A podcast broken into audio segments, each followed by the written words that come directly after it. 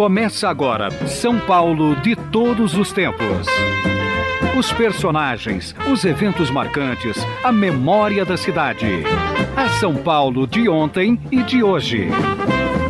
São Paulo de todos os tempos.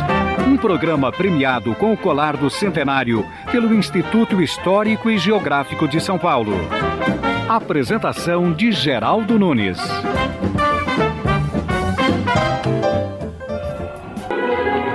Estamos falando sobre o Brás aqui no São Paulo de todos os tempos. O Brás pode não ser mais aquele bairro que foi no passado, mas as tradições estão aí, existem e as histórias do Brás estão hoje aqui no programa sendo trazidas pelo Pedro Oswaldo Scatoni e pelo Ronaldo Catassini. Ainda bem que eu conheci o Pedro lá no Parque da Aclimação, viu? Senão eu não estaria fazendo este programa hoje. O Pedro Oswaldo que morou na Celso Garcia 919. E ao lado dele está o Ronaldo Catassini. O Ronaldo é publicitário. E onde é que você morava no Brás? Morava na rua Júlio César da Silva, que é bem em frente à igreja São João.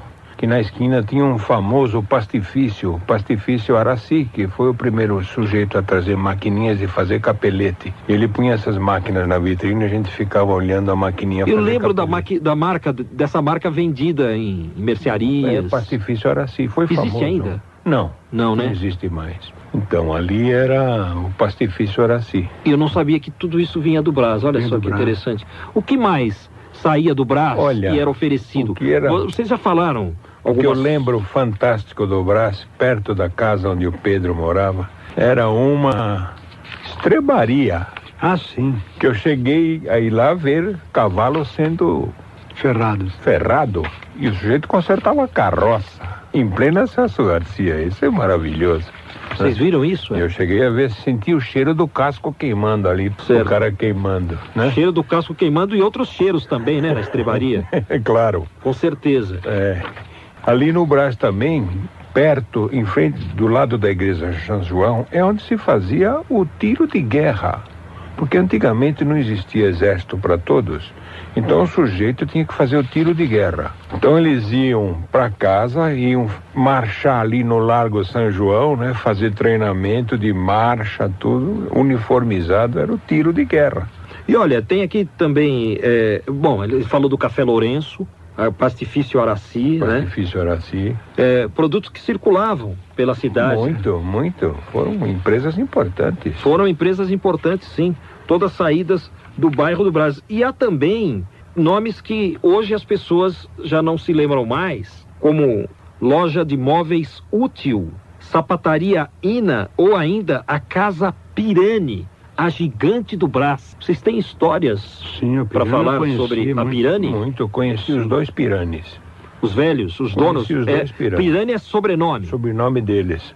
E os piranes eram descendentes de italiano, é claro. E eles ficavam tomando conta da loja ainda como donos, é claro. E era muito engraçado. Eu trabalhava nessa época numa, numa fábrica de máquina de lavar roupa chamada Bendix, há muito tempo atrás.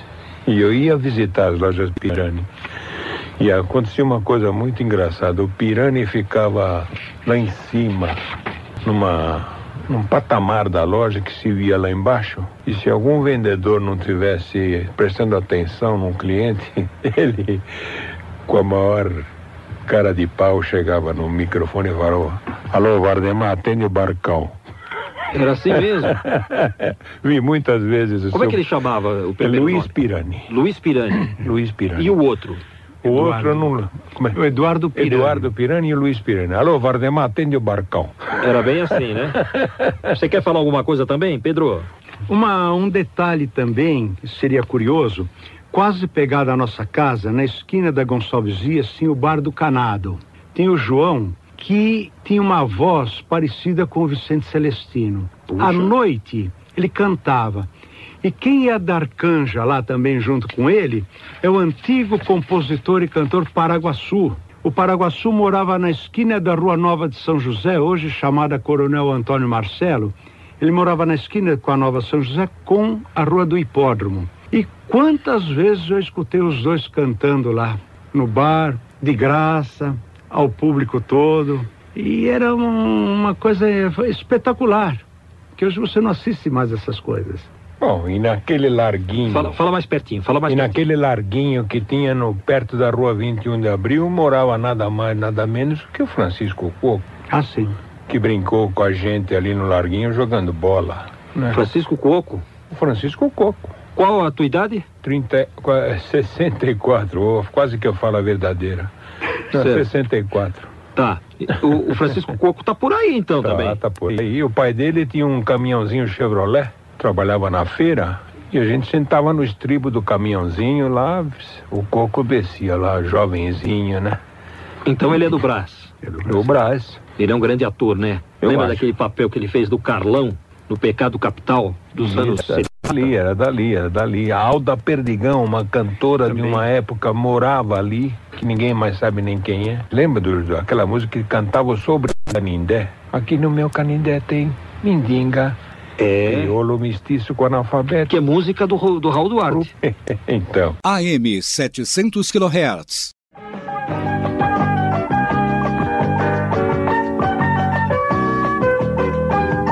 Falamos há pouco desta música com os nossos entrevistados de hoje. Nada melhor do que ouvi-la no meu Carindé.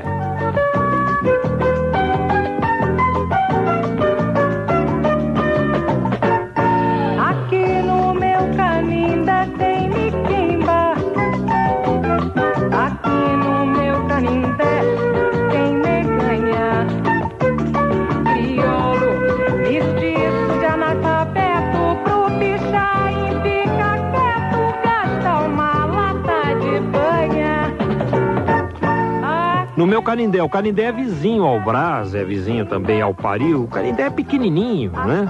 Está ali abraçado por outros bairros. No meu Canindé, música do Raul Duarte, também já esteve aqui no programa o Raul. E só que não está na voz da Alda Perdigão. Falamos há pouco da Alda Perdigão, que morava no Brás.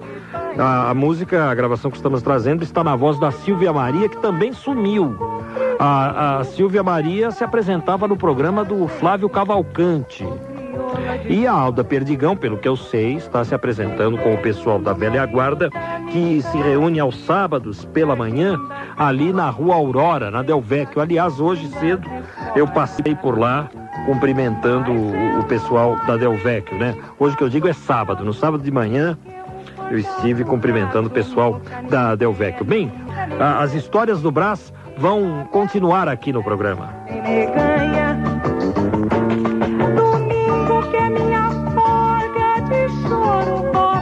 Estamos recebendo o Ronaldo Catacini, que é publicitário, e o Pedro Osvaldo Scatone, bicicleteiro, os dois da região do Brás. Eu acho uma delícia falar que alguém é bicicleteiro.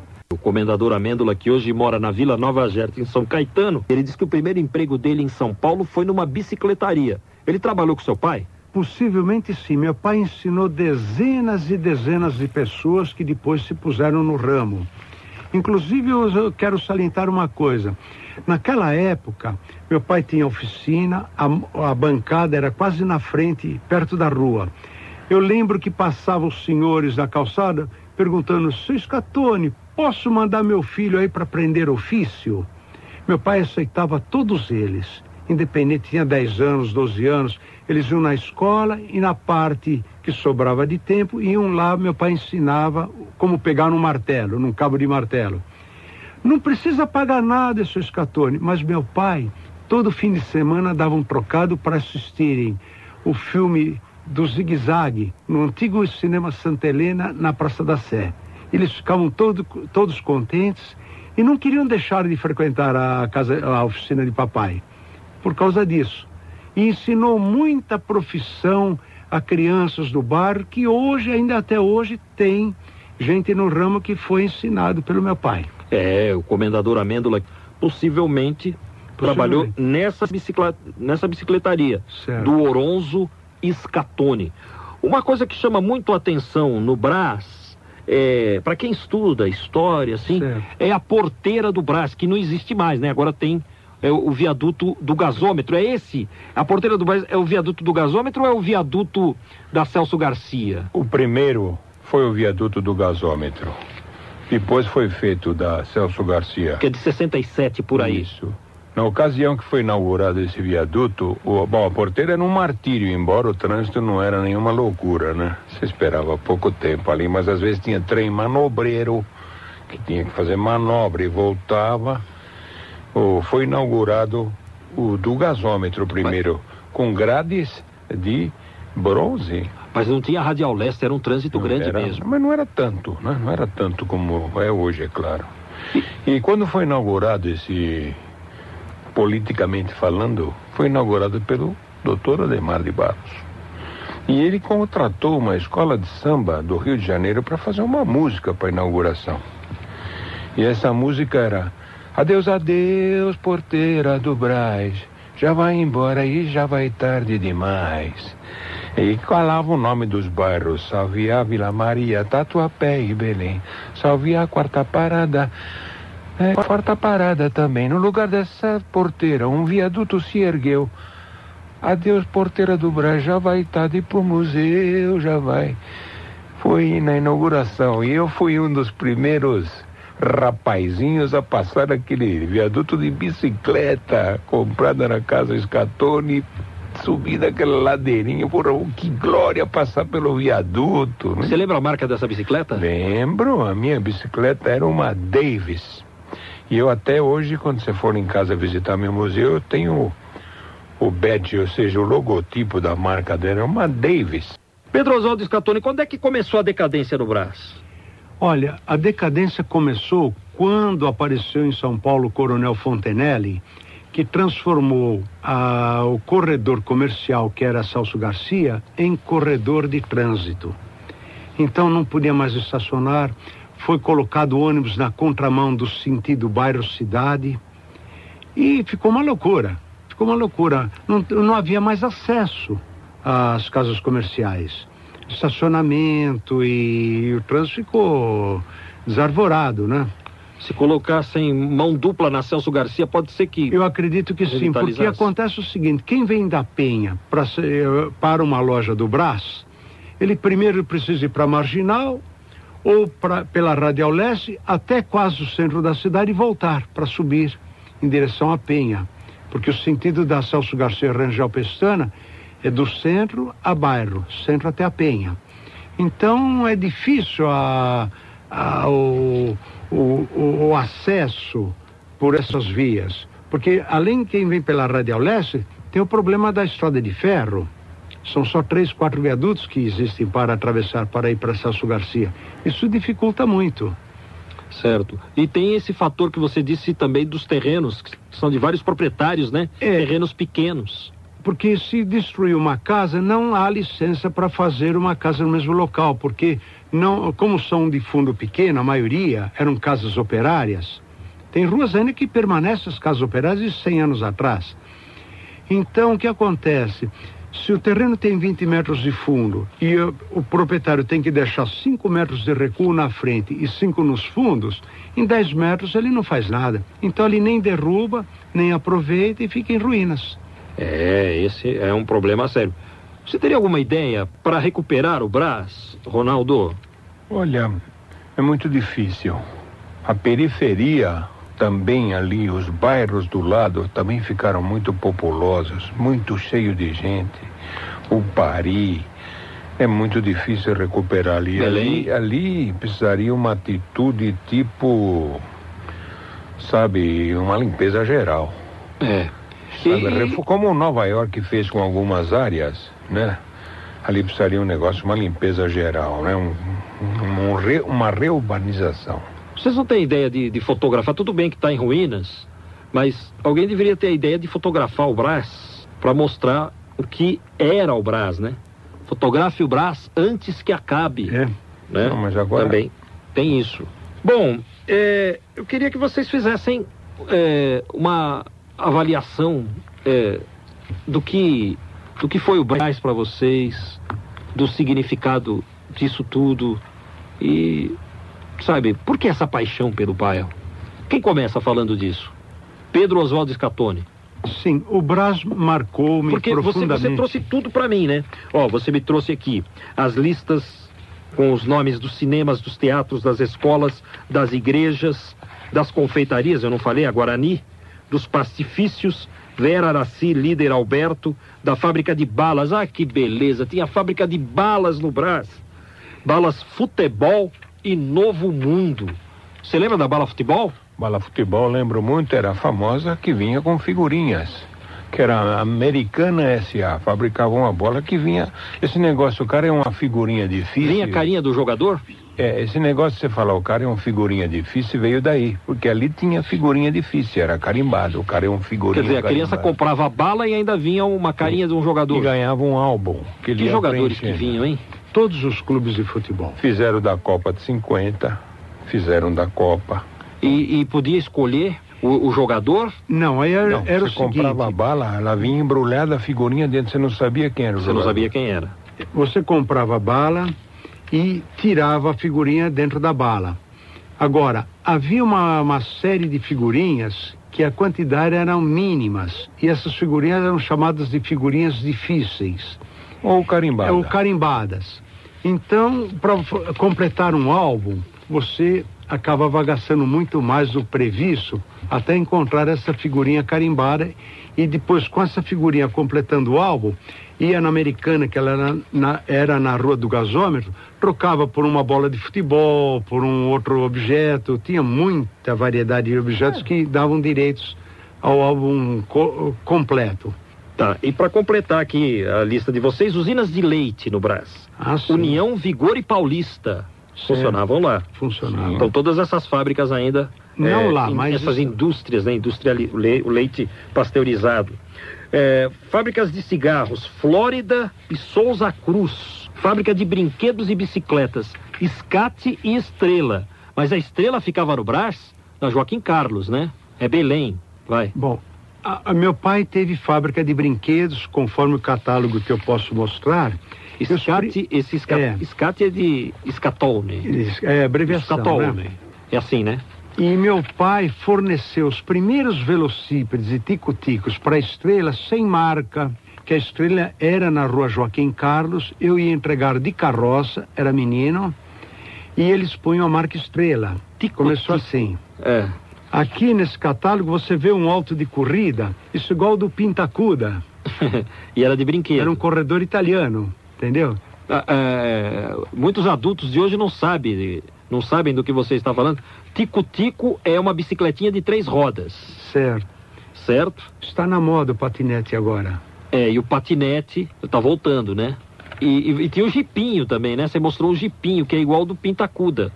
É um É carro jipinho de que a criança corrida. põe o pezinho dentro e vai pedalando. Fala. Seguinte, a Brinquedos Estrelas, que era na rua Joaquim Carlos, era de um dono alemão, era um senhor alemão, Adler. que começou a fabricar uns brinquedinhos de madeira. Um negocinho chamado mula manca, que tinha uma molinha embaixo e essa mula desmilinguia. Ah, isso ainda tem por aí. Ainda existe, mas isso começou com ele. Então, o meu pai, como tinha fábrica de móveis e fazia móveis estofados de couro, fornecia os retalhos de couro para esse cavalheiro alemão pôr na orelhinha desses burros. Imagine o que eu ganhava de brinquedo em troca. É. e olha, ainda tinha fábrica de cristais Prado, famosa, hein? É. Fábricas de pneus Orion e Goodyear. A Goodyear tá por ali ainda. Vila Maria Zélia era. É, é, tá, tá por lá ainda, ainda. Ainda tem alguma coisa da Goodyear lá. E vinhos Cinzano, que é o vermute. Vermute. Tá aí até hoje. Era fabricado Fabrício ali. e Fazano. E você passava ali em frente à fábrica, tinha um cheirinho fantástico de vermute na rua. Todo mundo ia lá dar um cheirinho no vermute. Perfeito. Fábricas de fogões Semer e Cosmopolita, também no Brás. É Brás que tem história, hein? Fábrica de móveis finos como o Tepperman, que é onde nasceu o Eletroradiobras. Móveis finíssimos. Que era na Celso Garcia também, Celso Garcia, Brás. quase esquina com o Largo da Concórdia. Eu lembro que eu passava de bonde né, na, Celso Garcia, porque minha mãe me levava para fazer fisioterapia no SESI da rua Catumbi. Catumbi. Então eu tenho um pouquinho de lembranças do Brás também. AM 700 kHz. São Paulo de todos os tempos. Uma viagem ao coração da cidade grande.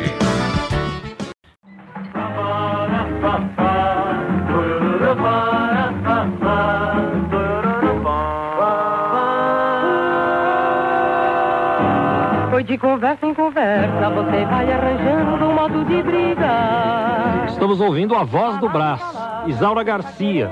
Mas é, fazendo segunda voz, é, eu ouço alguém que me soa assim. Parece Demônios da Garoa. Seria isso, mas não aparece nada no CD aqui, nenhum dado. Acompanhe. É melhor juntarmos nossos trapos. Arrume tudo que é seu, que eu vou separando. Vivendo dessa maneira, não adianta não. Deixa de asneira, que eu não sou limão. Chegando na fase final do programa, São Paulo de todos os tempos, falando sobre o bairro do Brás. E o Pedro Oswaldo Scatoni está me mostrando aqui passes escolares, é, bilhetes para o bonde. É, tem um aqui que é da São Paulo Light and Power e até do trem, né? Tem, tem também aqui passes é, do trem é, The City of Santos Improvements. Esse aqui de quem é, Pedro? Bonde do- de Santos. De onde? Pode falar. De Santos. Esse é da linha de bonde da cidade de Santos. Ah, é? Você guarda tudo consigo. Ficou aí no meio. Quer dizer, o pessoal da Eletropaulo poderia te procurar, viu? Porque você tem aqui um material bem vasto, né? E conosco aqui nos estúdios também o Ronaldo Catassini, que é publicitário. Qual a avaliação que vocês fazem é, disso tudo, dessa paixão de vocês pelo Brás? Começando por você, Pedro Oswaldo Scatoni. Olha, nós vivemos numa época que o clima, o ambiente era extremamente humano. Inclusive, hoje, pessoas jovens me perguntam como era viver naquele tempo. E alguma coisa que a gente expôs aqui reflete o ambiente de, de eh, comunidade, de amizade, solidariedade. Existia também uma coisa que não se vê muito mais: a dignidade. Isso está faltando no mundo atual. Uma, era uma época em que um procurava ajudar o próximo e todos se beneficiavam com isso, porque era uma ajuda mútua. Tá faltando solidariedade. Solidariedade, portanto. Por isso, saudades desses tempos. É, e a sua avaliação do Brás, Olha, Ronaldo eu Catassini? passei uma infância fantástica no Brás. O carnaval de rua era fantástico no Brás. É, fazer fogueira na rua. Eu posso te contar uma coisa.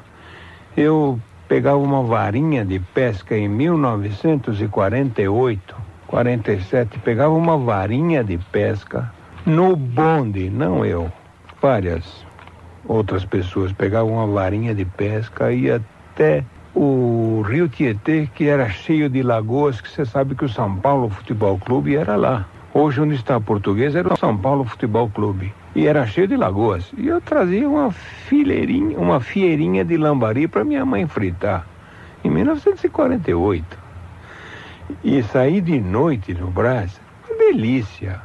Tranquilo, né? Tinha mesmo bares boêmios, o pessoal tocando nos bares. Tinha, muita coisa nasceu no Brás. Bons bares, bons restaurantes, cantinas italianas como o Porcaro, você lembra? Que vinho, vendia vinho em barril. Você tinha todo o acesso, era maravilhoso. Bons cinemas, o que passava no Cine Metro, passava no Cine Roxy. o que passava no cinema da cidade, passava no bairro. Ah, Muito. os cinemas do Brás concorriam com os cinemas do centro. Sim, sim. Os cinemas da centro, Não Cinelândia. precisava ir no centro. No Brás tinha todos os cinemas, né? E, e todas as outras coisas, o footing. Você sabe hoje onde é esse museu do imigrante? Ah, Que fizeram a novela, né? certo. Ante- Antes de ser um museu, antes de ser. Já foi uma escola de aeronáutica lá. É, no tempo Sim, no tempo. da, da guerra. No tempo da guerra. Tanto que ali no hipódromo, o antigo hipódromo, ficou cheio de aviões velhos lá. B-25, tá? A escola era, Quer dizer, usava ficou- aquela sucata para aprender a... Ficou do. Velho Brás à hospedaria dos imigrantes, Isso. que hoje é o memorial da imigração. Exatamente. Por isso tanta saudade Muitas, muita saudade de tudo. e muitas histórias. Do Parque da Ó, por que, que você insiste, Pedro Osvaldo, em manter o Palácio das Bicicletas vivo? Todos nós temos que ter um trabalho, uma função. E esse trabalho, esse ofício, que meu pai me colocou desde os oito anos de idade, quer dizer, já são 60 anos que estou trabalhando, não morri de trabalhar até hoje, criou em mim um amor muito grande pelo que eu faço e não só ao que eu faço, como também ao mundo do que eu, com que eu trabalho, os clientes, fornecedores, o tipo de serviço que a gente presta. Então, isso daí a gente faz com carinho e a gente segura com tanta dedicação que é difícil você mudar ou querer fazer outra coisa. É um, uma profissão simples, embora antigamente era relevada a, um, a uma, uma, uma qualificação baixa, né, como jornaleiro, engraxate, mas graças a Deus, pelo trabalho, a gente conseguiu crescer, formei meus quatro filhos, que me dão muito orgulho, e tomara que a gente continue até eh, os dias que Deus pôs para a gente poder trabalhar. Nesse trabalho de bicicleteiro. Certo. Você é bicicleteiro mesmo? Sim. Você pega no, no batente, você pega Sim. na catraca, no pedal? Certo. Logicamente que hoje já tem funcionários que fazem isso, mas fiz muito, montei muita roda de bicicleta. Não só de bicicleta, como para carrinhos de, de, de, de paraplégicos, cadeiras de rodas. Fiz muita coisa nesse sentido aí. Tudo que se refere à bicicleta, passei por tudo. Tá, e ainda existe um público consumidor de bicicleta? Tem, tem. O público, olha, principalmente as crianças, todo sonho de criança é ter uma bicicleta. Agora, os adultos, hoje em menor escala, se trabalha menos bicicleta, com bicicleta, vai só o trabalho com um pouco menos de bicicleta por causa do trânsito e ruas que são uh, compatíveis para andar de bicicleta. Agora, tem muitas pessoas que usam para condicionamento físico, para outros fins, tem outros que gostam de fazer uh, montanhismo, trekking, e há muita finalidade. Há muitos setores que são usados e, e apreciados. Existem os bikers. Sim, tem. O pessoal que pedala à noite à em noite, São Paulo. À noite, é tão gostoso. Olha, eu tenho um slogan, conheça, ande de bicicleta e conheça a cidade, porque só de bicicleta você pode conhecer. De carro não dá tempo para conhecer. E a pé também você não anda muito. Então, de bicicleta você pode, vai ver o Centro Velho, vai ver a Avenida Paulista, vai até o Jabaquara, tem tanto lugar bonito que se pode ir de bicicleta e conhecer, admirar a arquitetura dos prédios, que a gente nem passa e nem, nem, nem percebe. É isso que acontece. E, e dá para andar de bicicleta no calçadão? Não, no calçadão acho que não é permitido, né? Eu, eu acho que não, não, não dá nem para andar por causa da presença dos camelôs. Certo. E tem uma coisa, a bicicleta é como viver. Hum. A bicicleta ensina você manter o equilíbrio, se você pegar uma ladeira, que seria as dificuldades da vida, você tem que ir maneirando, pondo numa marcha mais suave para poder chegar até o topo. E quando for descer essa mesma ladeira, também tem que ir com cuidado, com cautela, para não dar com os burros d'água, né? Não, não, sofrer um acidente. A vida é isso, é que nem andar de bicicleta. Não tem muita diferença, não. O, o Pedro Oswaldo Scatone, e você, eu chamei você aqui ao programa Sim. porque você é um saudosista assumido. Você diz que o passado era melhor mesmo do que o presente. Aí eu falei: olha, eu não sou adepto do saudosismo. Eu gosto de tratar a coisa como memória. Só que o Pedro Oswaldo Scatone é um memorialista também, porque ele se lembra de muita coisa. Por exemplo, é, essa ouvinte que falou de antigos programas de rádio. Eu sei que você se lembra da frequência das emissoras de rádio antigamente, as emissoras que, que existiam em São Paulo. Você tem aí, né? Eu lembro, lembro, e eu de memória, porque no dial você girava de um ponto a outro do dial, sabia todas as estações. Ela começava com a PRA7, Rádio Cosmos. Depois vinha a PRE4, Rádio Cultura. PRA5, Rádio São Paulo.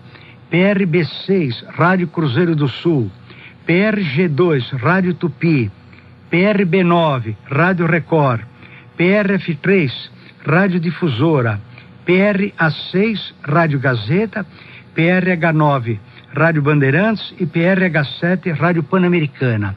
A Rádio Eldorado só entrou no ar em 1958. Portanto, o que eu falei é antes um pouco dessa data. Você tem mais ou menos a época de- de- dessas emissoras? Ah, ano 40, não, começo dos 40, 50? Nos anos 40, anos 40, 40, 50.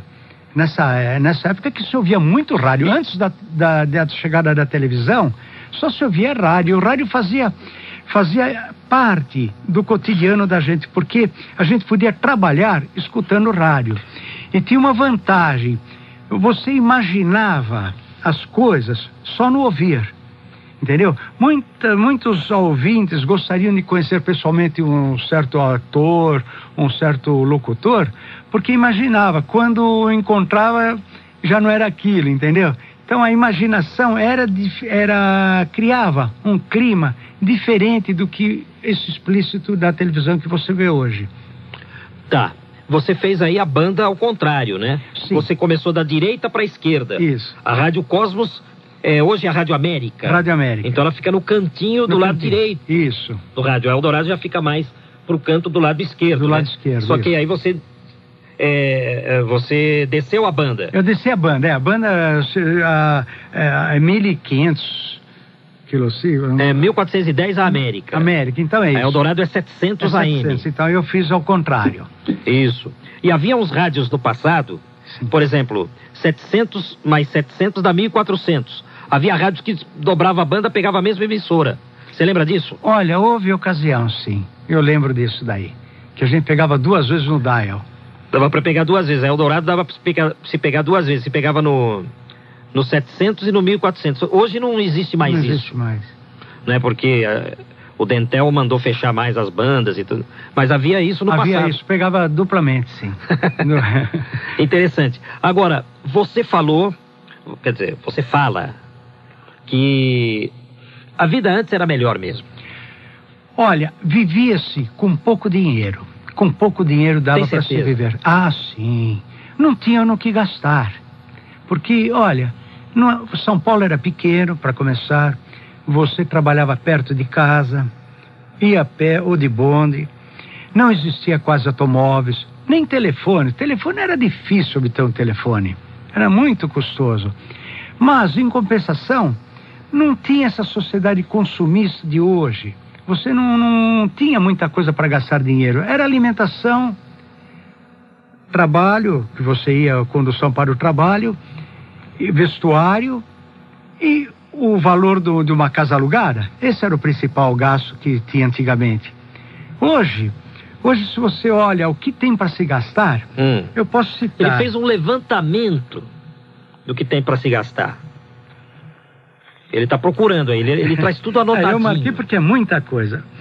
Bem, não existia para se gastar automóvel, logicamente eu não gastava gasolina, não gastava seguro do carro, não gastava oficina de carro. Quer dizer, o carro é uma segunda família, então, Segunda né? família. Não existia condomínio de prédio. Era Hum. tudo casinhas terras que se moravam. Certo. Não existia também problemas de, de, de segurança de condomínio, seguro de vida não se fazia, seguro de saúde, seguro de carro. Não tinha computador, não tinha televisão.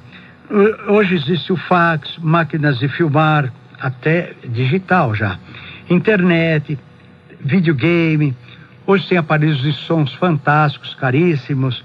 E tantas coisas que cada seis meses estão obsoletas. Então, hoje é oferecido produtos de alta tecnologia que deixa a juventude principalmente eh, curiosa e ávida por ter, mas que depois de seis meses estão obsoletos, precisa trocar de novo. Então isso gera um gasto muito grande.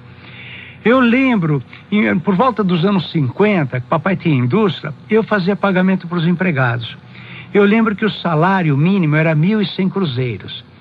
Olha, eles pagavam ah, com 1.100, o meu papai pagava um pouquinho mais, 1.300, 1.500 para um operário normal. Um aluguel de casa era 80, reais, 80 cruzeiros.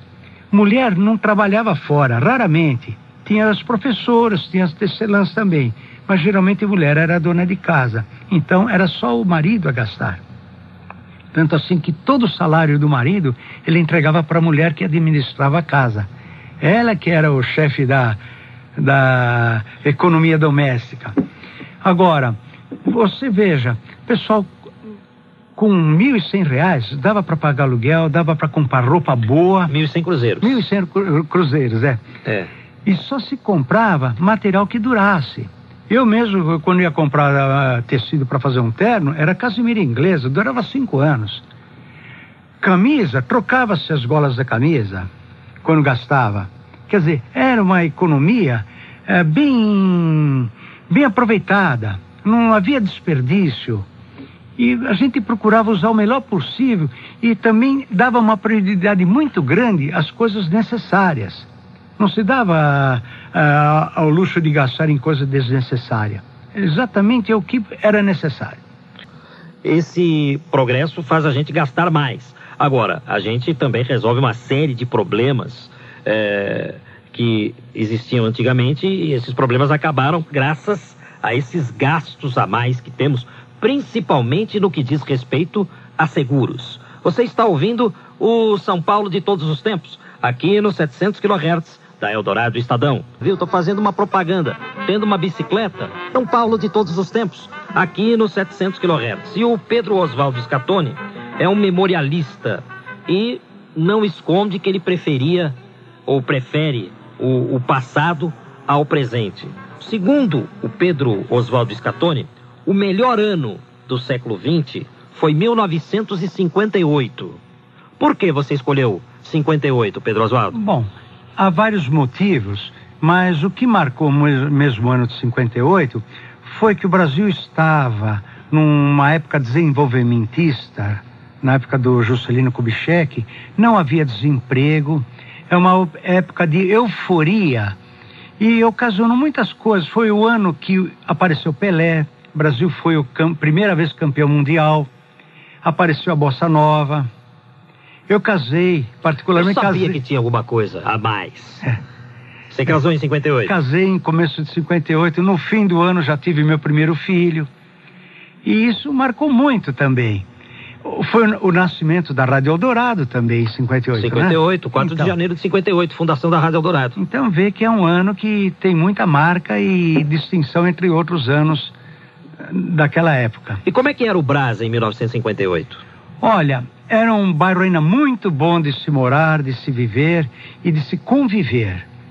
A, a avenida, por exemplo, Celso Garcia, era um show, de manhã até a noite. Você via tanta coisa. A pessoa que ficasse numa janela ia desfrutar de um desfile gratuito de coisas que você nem imagine. Deixa eu perguntar uma coisa. As pessoas eh, não sabem diferenciar a Celso Garcia é, da Rangel Pestana. Até onde vai a Rangel Pestana? Bem, a Celso Garcia é continuação da Rangel Pestana. Isso. Eu citei só a Celso Garcia porque eu morei no pedaço da Celso Garcia. Hum. Mas engloba as ruas que é a mesma coisa. É o mesmo corredor. Mesmo corredor, mesma coisa. Caminho para Penha. É, a... Até hoje o melhor caminho para se chegar na Penha, hein? É, ainda é. ainda é. Não é tão congestionado como a Radial Leste. Isso. Agora, o que que você via? Na, o que, na, na avenida, tinha os bondes, que eram vários modelos de bondes. Tinha o bonde, o reboque chamado caradura, tinha o caradura do verdureiro, tinha os camarões, tinha os automóveis poucos. Naquela época existia poucos automóveis em São Paulo, geralmente de cor preta.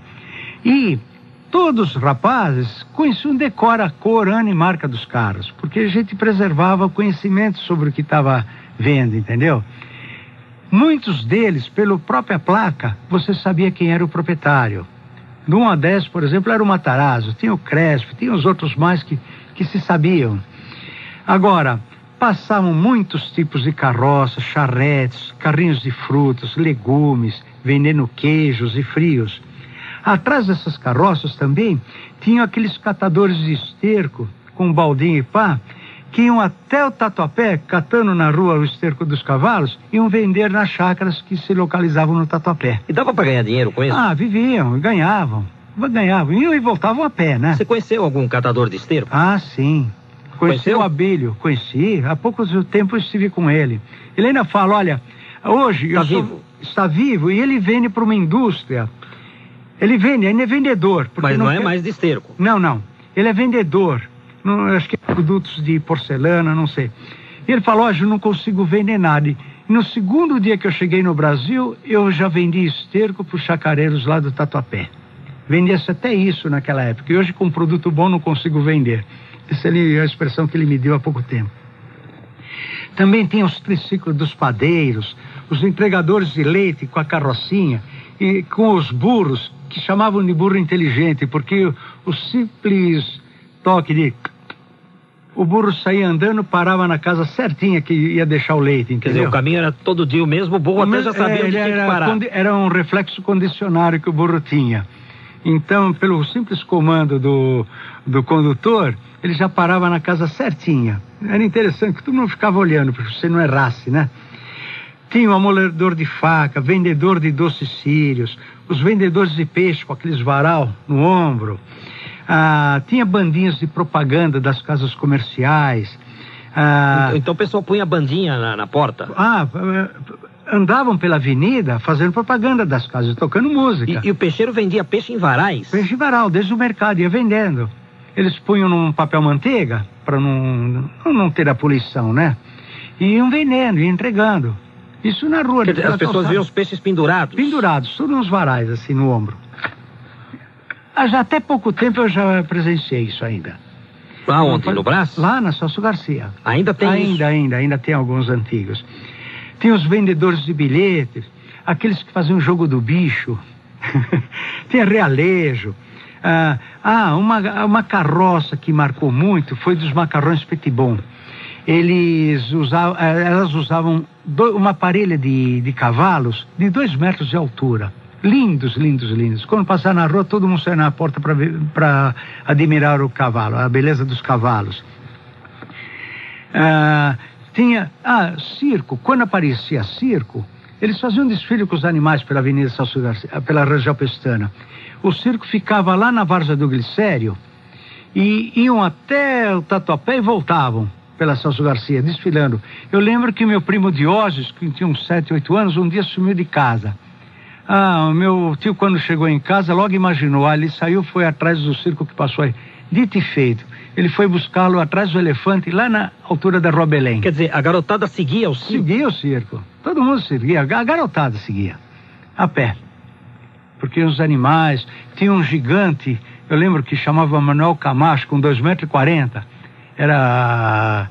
Ficou famoso pela altura dele, né? E tinha gente que dizia que era pecado seguir circo, não é? Ah, não sei, mas a turma seguia. seguia, seguia. Ajuntava de gente, viu?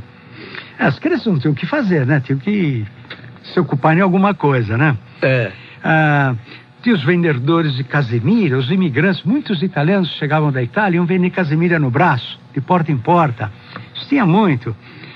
Outra coisa também que a gente eh, admirava muito é a troca de cartazes de cinemas. Toda segunda-feira tinha cartazes novos, pintados por artistas que hoje não existem mais. Então você via confeccionar aqueles cartazes em tamanho grande, com toda a fisionomia dos artistas, que não eram fáceis de serem o, reproduzidas. O, mas o artista desenhava ali na hora? Sim, ele via, a gente via desenhando no. no, no, no não vinha molde. pronto? Não, não, não, era pintado. Pintado. Aí eles escreviam hoje, de dia tal até tal dia. Assista a esse filme. Quantos cinemas existiam no Brás? No Brás, acho que eram 11 cinemas eu lembro ainda o que, que, que, posso, posso citar. Mas é claro, se você olha, tem os nomes. Olha, vindo da, do, da cidade até o Belém, a gente fala Belém porque o Brás era um, um bairro abrangente. Você vê que o cemitério do Brás é na quarta parada. o hospital do Não, Brás. Belém. É, Belém. é hum. o hospital é lá na Guarraza. O cemitério do Brás. Já é Guarraza, é chamado cemitério do Brás. Tá. O Hospital do Brás é lá no Belém, é em frente ao Juizado de Menores, que hoje é FEBEM. Então, eles, o Brás é, abrangia tudo isso. Quando se fala Brás, tem pedaços do Belenzinho, tem pedaços do Belém também. Então, partindo do início da Rangel Pestana, nós tínhamos o Cine Olímpia, o Cine Piratininga, que era o maior cinema do Brasil, o Babilônia, Brás Politeama, o Cine Universo, que abria o teto uh, ah, para a entrada ar e à noite a gente via as estrelas. Só que quando chovia o pessoal chiava, né? Gritava para fechar logo, senão o pessoal tomava um banho lá, tomava chuva. Tinha o Cine Rocks, que era característico, porque antes de começar o filme tinha um gongo, tocava o gongo. E tinha uma moldura em volta da tela de neon em três cores. É, bem, bem bonito. O Cine Oberdan, o Cine Íris, que já no Belenzinho, o Cine Teatro São José, no Largo São José, que o pessoal dizia que era no Brás, o Cine Glória, que era na Rua do Gasômetro, e o Cine Catumbi, na Rua Catumbi. Então, Aí é Belém. 11 cinemas. Contou 11. 11. Agora, o, o dono da Castelões veio aqui, Sim. o João Donato Neto, e eu perguntei para ele do Teatro Colombo. Sim. E ele disse que o Teatro Colombo pegou fogo. É, o Teatro Colombo pegou cê, fogo. Você tem essa história? Tem, eu lembro porque a gente guardou muita recordação que fizemos shows lá. E. Bom, depois eu quero saber dos shows, mas fala. Certo. No dia, em 1966, na, na hora que o Brasil estava apanhando de Portugal na Copa do Mundo. Foi 3 a 1 para Portugal. Isso. Foi posto fogo no teatro. Foi uma pena, porque lá desfilou maiores cantores líricos internacionais. É, dizem que até o Caruso esteve lá, Benamino Gili, fora os cantores brasileiros que se destacavam na Rádio Gazeta, na, nas temporadas líricas, né? E foi um pecado, foi um, uma parte cultural destruída e não mais refeita no bairro. Mas você tem certeza que o incêndio aconteceu porque o Brasil estava perdendo para Portugal? Não sei, havia uma, uma um zum, zum que queriam demolir o, o Colombo. E falou-se na época que foi ateado fogo. Foi, quer dizer, um incêndio provocado. Provocado, é. Agora, não foi nenhum torcedor com raiva de português não, não. que colocou fogo. Não. Aproveitaram que as atenções estavam Justo. voltadas É. para o jogo para agir criminosamente. É, acho que já na versão da uma- época. Acho que já havia uma pressuposição de, de fazer isso. Tá, e você ouviu falar da tragédia do Cine Oberdan? Sim, papai contava. Eu era pequeno, foi em 1938, eu tinha cinco anos. Ah, houve um filme em que apareceu uma cena de fogo, pegando fogo, e alguém gritou fogo lá dentro.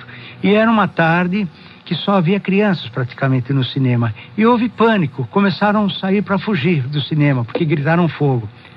E como havia pouca saída, muitas crianças foram pisoteadas e morreu perto de 30 crianças. E não houve fogo, não houve nada, só foi pânico.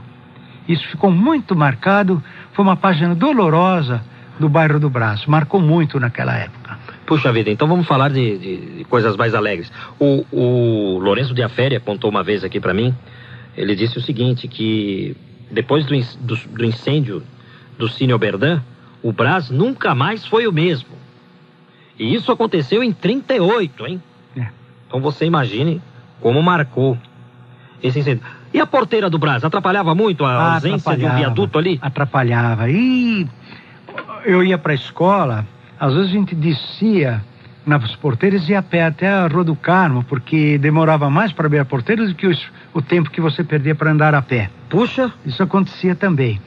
É, às vezes pegava trem manobreiro, eles faziam manobra e interditavam a avenida, porque a manobra era feita por lá, naquele espaço. Então, foi- causou muito transtorno ra- na realidade. Tem gente que atribui o atraso do Brás à, à presença da porteira. Também, também. O atraso, e não é isso também, como o- a- a- havia estação e viajantes que moravam por lá, então ficou um nível de pensões eh, simples, acomodações simples, que não, custaram a progredir. Até hoje está assim lá, na realidade. Quer dizer, ficou o resultado daquilo. Hoje já existe o viaduto. Existe Era, o era viaduto. na Rangel Pestana, né? O primeiro viaduto foi feito no Largo da Concórdia para a Rua do Gasômetro. Hum. na ida. Depois fizeram o Alberto Marinho, o segundo, que é onde é as porteiras do Brás. Então agora não tem mais problema de. Chama-se Alberto Marino por Al- causa da, da música, né? Sim, que foi feito na Rua Um do dos Gasômetro. compositores. Você, você abriu um outro negócio num outro lugar, porque o, o Brás já não é Olha- mais aquilo que era antes. Na realidade, por volta de 1974, eu já tinha os filhos em eh, quatro, em idade escolar, e éramos em três famílias lá no Brás, na Celso Garcia, para desfrutar de umas mesma loja. Então achei que não estava dando para acompanhar o gasto com as escolas. Tive uma época, eu tive três em faculdades e um em cursinho, no mesmo, na mesma época, vê que é pesado. E, e, meu mano não queria trabalhar com importação, então montei uma firma só para importar. Depois desenvolvi, normalmente com outros produtos. Então, desde 74 que eu estou com a Escatona Importação e Comércio, hoje na Sena Madureira, vendo bicicleta, vendo no atacado, vende no varejo também. Então, é um meio de sobrevivência que a gente está mantendo porque na ocasião não dava o suficiente para três famílias usufruírem condignamente. Então foi por isso que a gente montou outra firma. É verdade que estão querendo te tirar de lá agora? É, agora estão onde eu estou, há uma imobiliária grande que quer comprar a quadra toda para fazer um, um conjunto de prédios lá. Puxa vida, hein? Então vamos ver o que, que a gente vai fazer. É o preço do progresso. É o progresso. Tá vendo? É o preço do progresso de novo. É. Quantas escolas existiam no bairro do Brás, Pedro Oswaldo Scatoni?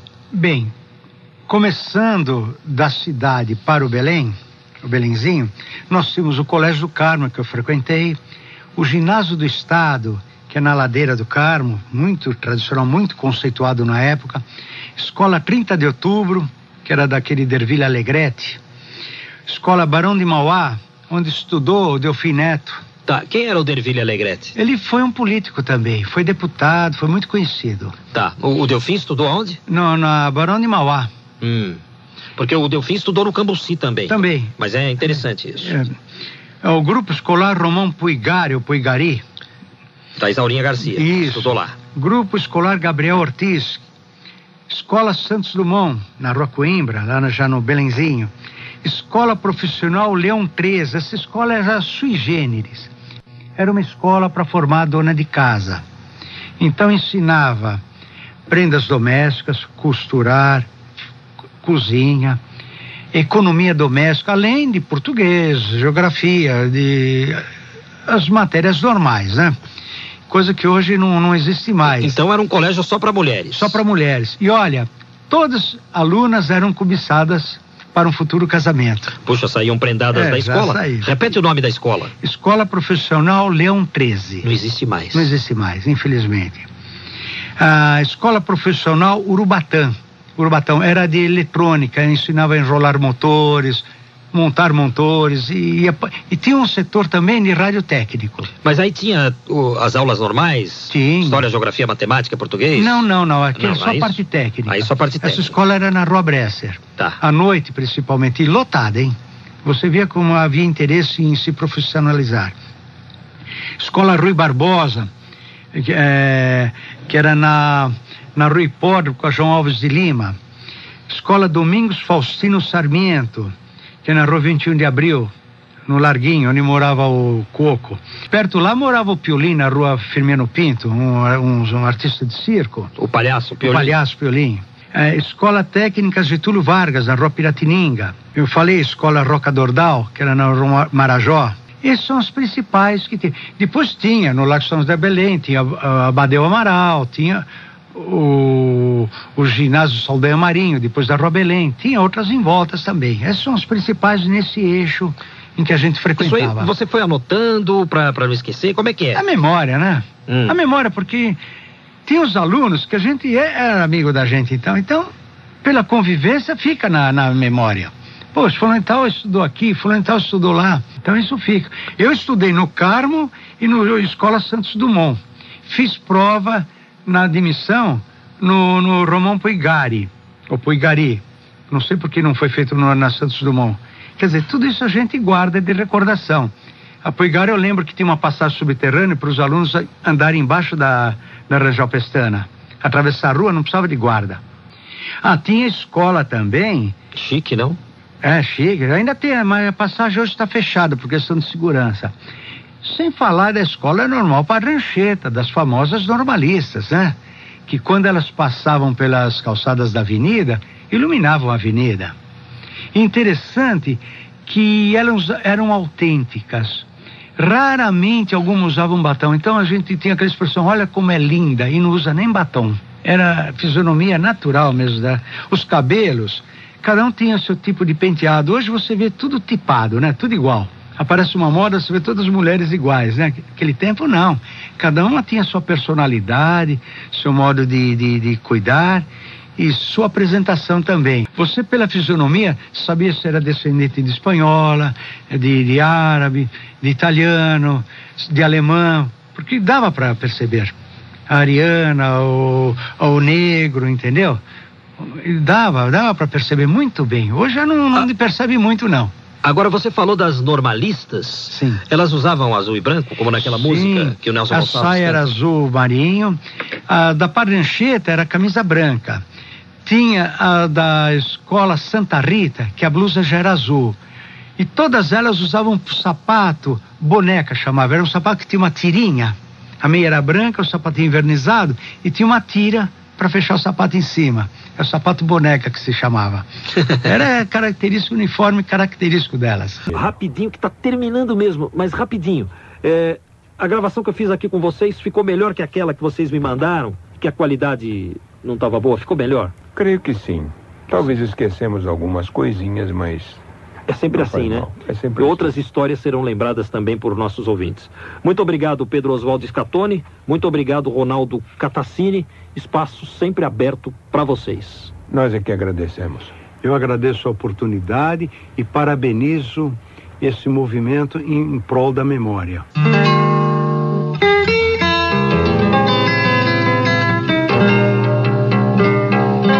O São Paulo de todos os tempos de hoje vai ficando por aqui.